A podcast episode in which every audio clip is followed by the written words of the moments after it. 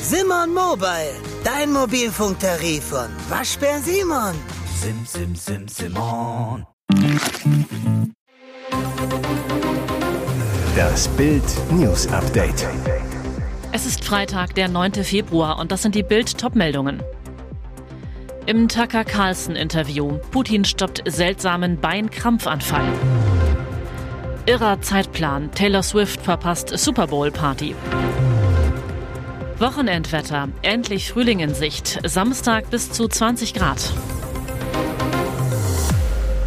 Wieder ein seltsamer Zitteranfall bei Kreml-Kriegstreiber Wladimir Putin 71. Im Propaganda-Interview mit Ex-Fox News-Moderator Tucker Carlson 54 in Moskau machte sich plötzlich sein linkes Bein selbstständig. Sein Fuß wippt ruckartig aufwärts. Diktator Putin, sichtbar verkrampft im Stuhl, drückt rasch mit seiner Hand aufs Knie, bringt das Krampfbein wieder zu Boden. Und auch sein rechtes Bein zuckt nervös, während Putin sogar mit einem Husten den Vorfall zu überspielen versucht, sich sogar mehrfach räuspert, schrieb die britische Daily Mail. Ihm ist in dieser Szene offenbar überhaupt nicht wohl. Der Diktator und Kriegsverbrecher Putin wirkt immer wieder angeschlagen, ließ den Kreml wiederholt Gerüchte dementieren, denen zufolge er Krebs habe oder im Herbst sogar einen Herzstillstand erlitten haben soll, wie Daily Mail berichtet. Ihre Woche wird richtig stressig. Musik-Superstar Taylor Swift ist zurzeit in Tokio für ihre Japan-Tour unterwegs. Von Mittwoch bis Samstag gibt sie in der Megametropole vier Konzerte. Die rund 50.000 Tickets für die Konzerte gingen weg wie heiße Semmel. Das letzte Konzert gibt sie am Samstag um 18 Uhr Ortszeit. Danach will sie nach Las Vegas jetten, um den Super Bowl zu verfolgen. Dort spielt ihr Freund Travis Kelsey, 34, der Tight End der Kansas City Chiefs. Sein Team spielt gegen die San Francisco 49ers. Offiziell bestätigt ist der Trip zwar bislang nicht, aber aus Chiefs-Kreisen ist zu hören, dass die Sängerin auf jeden Fall dort sein werde. Wenn alles glatt läuft, würde Swift am Samstag gegen 22 Uhr in Japan starten und am selben Tag gegen 20.30 Uhr Ortszeit in Las Vegas landen. Problem aktuell, alle Stellplätze für Privatflugzeuge in der Glücksspielmetropole sind belegt. Swift muss also improvisieren. Ein bisschen Zeit ist dann auch noch. In Las Vegas beginnt der Super Bowl am Samstag um 15.30 Uhr Ortszeit, 0.30 Uhr deutscher Zeit. Es wird erwartet, dass Swift wie bei allen anderen Playoff-Spielen in einer Loge im Allegiant Stadium mitfiebern wird. Danach geht der Flugwahnsinn weiter. Am Mittwoch würde die Siegerparade der Chiefs in Kansas City stattfinden, sollte der nächste Super Bowl gewonnen werden. Dort kann Swift aber nicht mehr dabei sein. Sie muss nämlich weiterfliegen nach Australien. Dadurch verpasst der Superstar die Super Bowl Party. Das ist doch mal ein Ding. Mitten im Februar sagen Meteorologen für das kommende Wochenende bis zu 20 Grad voraus. Das gilt erstmal zwar nur für den Alpenrand, aber auch flächendeckend wird es wärmer. Wie wird das Karnevalswetter? Diplom-Meteorologe Dominik Jung von Wetternet zu Bild. Der Samstag wird extrem warm. Recht flächendeckend erreichen wir 10 bis 15 Grad. Am Samstag werden es am Alpenrand bei Föhn sogar knapp 20 Grad. Das ist krass für die aktuelle Jahreszeit. Klimatologe Dr. Carsten Brandt von donnerwetter.de fügt an, der Schnee bzw. Schneeregen, der am Freitagmorgen noch über Berlin und Hamburg gefallen ist, taut nun weg. Am Samstag steigt das Thermometer verbreitet auf Werte um 10 Grad. Entlang des Rheins sind bei Werten um 13, 14 Grad sogar schon leichte Frühlingsgefühle drin. Grundsätzlich soll es nicht mehr so viel regnen wie an Weiberfastnacht. Dominik Jung weiter. Samstag, Sonntag und Rosenmontag nur einige Regenschauer, sonst oft mal auch trocken und zwischendurch Sonnenschein. Der Diplom-Meteorologe verkündet die freudige Nachricht für alle Karnevalfans. Über die närrischen Tage kein Sturm, kein Wintereinbruch in Deutschland. Maulkorb für den Love Kasper. In Vegas darf Pocher nicht gegen Amira poltern. Oliver Pocher, 45, spielt heute Abend Ortszeit das Programm seines gebrochenen Herzens in der Hauptstadt der Sünde, in Las Vegas. Doch es gibt Regeln, an die er sich halten muss. Es ist Ollis Superwochenende. Am Donnerstag jettete er nach Wien zum Opernball, musste sich kurz vor Start des Megaspektakels noch fit spritzen lassen. Wegen eines verschleppten Infekts bekam er von einem Arzt Vitamine und Cortison verabreicht. Pocher zu Bild.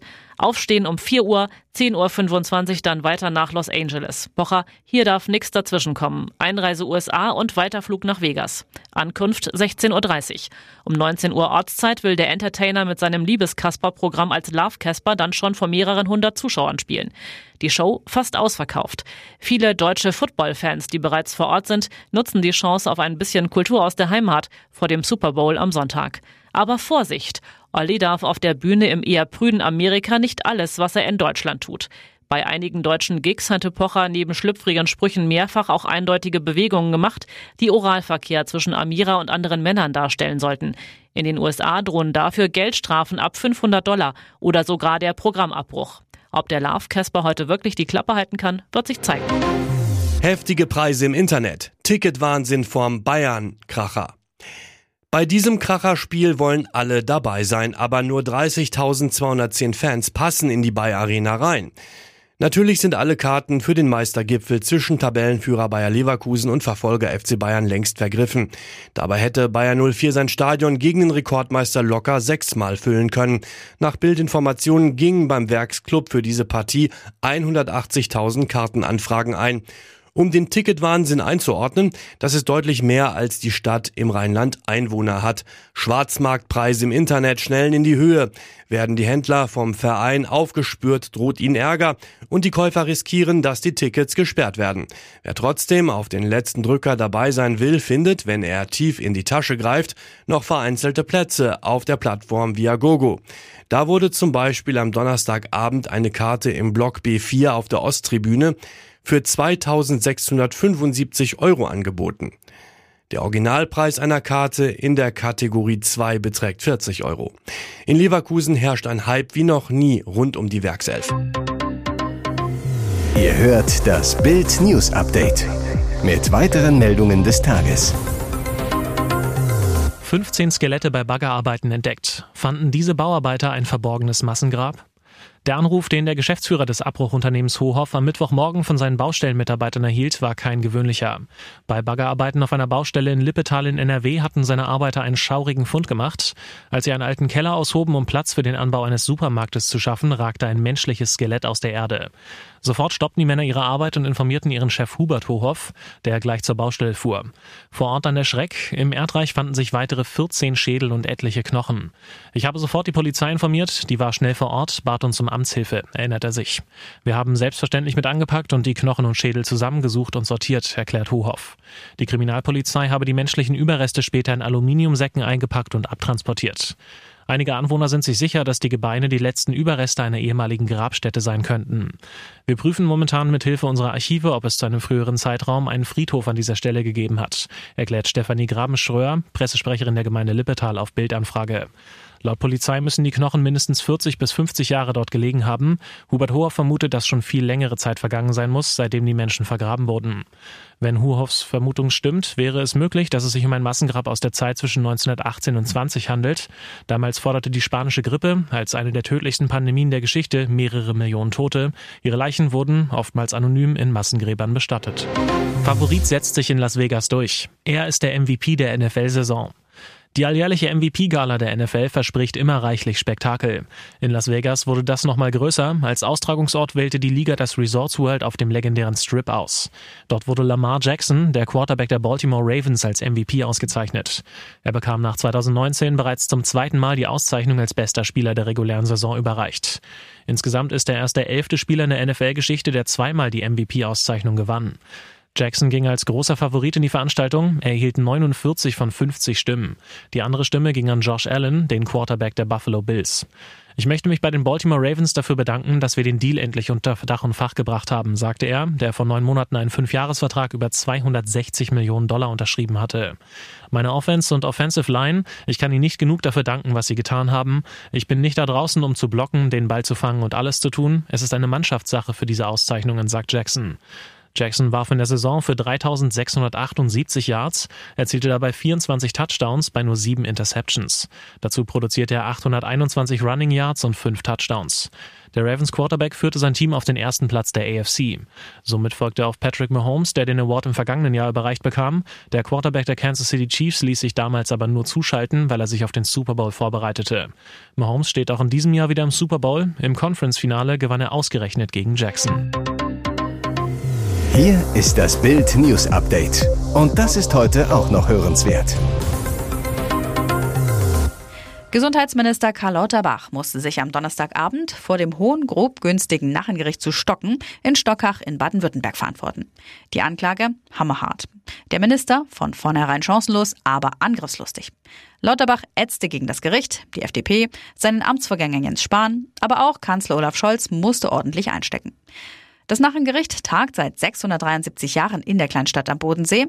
Auch Ex-Kanzlerin Angela Merkel und der mehrfache CSU-Bundesminister Franz Josef Strauß mussten sich den Prozessen schon stellen. Der Höhepunkt der Fastnacht. Ankläger Wolfgang Reuter warf Lauterbach Ungeheuerliches vor, unter anderem Hochstapelei, Gesundheitsminister mit Sensenmann-Aura, Alarmismus in der Corona-Pandemie und Mediengeilheit, unzählige Talkshow-Auftritte. Den Minister brachte das nicht aus der Fassung. Die Anklagepunkte seien an den Haaren herbeigezogen und er die Unschuld vom Lande, sagte Lauterbach. Und dann holte der Ampelgesundheitsminister zur Generalabrechnung aus. Es ist die Digitalnachricht des Tages. WhatsApp bereitet die Öffnung für andere Messenger vor. Die zwei Milliarden Nutzer der App können dann auch Nachrichten von Messenger-Apps wie Telegram oder Signal empfangen. Es ist das erste Mal, dass sich die App für andere Messenger öffnet. Die Neuerung setzt WhatsApp allerdings nicht ganz freiwillig um, denn die Europäische Union hat die WhatsApp-Muttergesellschaft Meta im Rahmen des Digital Markets Act zum Gatekeeper ernannt, sodass das Unternehmen dazu verpflichtet ist, Schnittstellen zu anderen Diensten bereitzustellen. Wie das Technikportal Wired.com berichtet, entwickelt WhatsApp die Möglichkeit bereits seit zwei Jahren.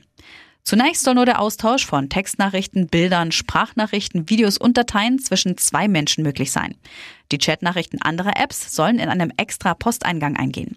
Anrufe oder Gruppenchats folgen erst später.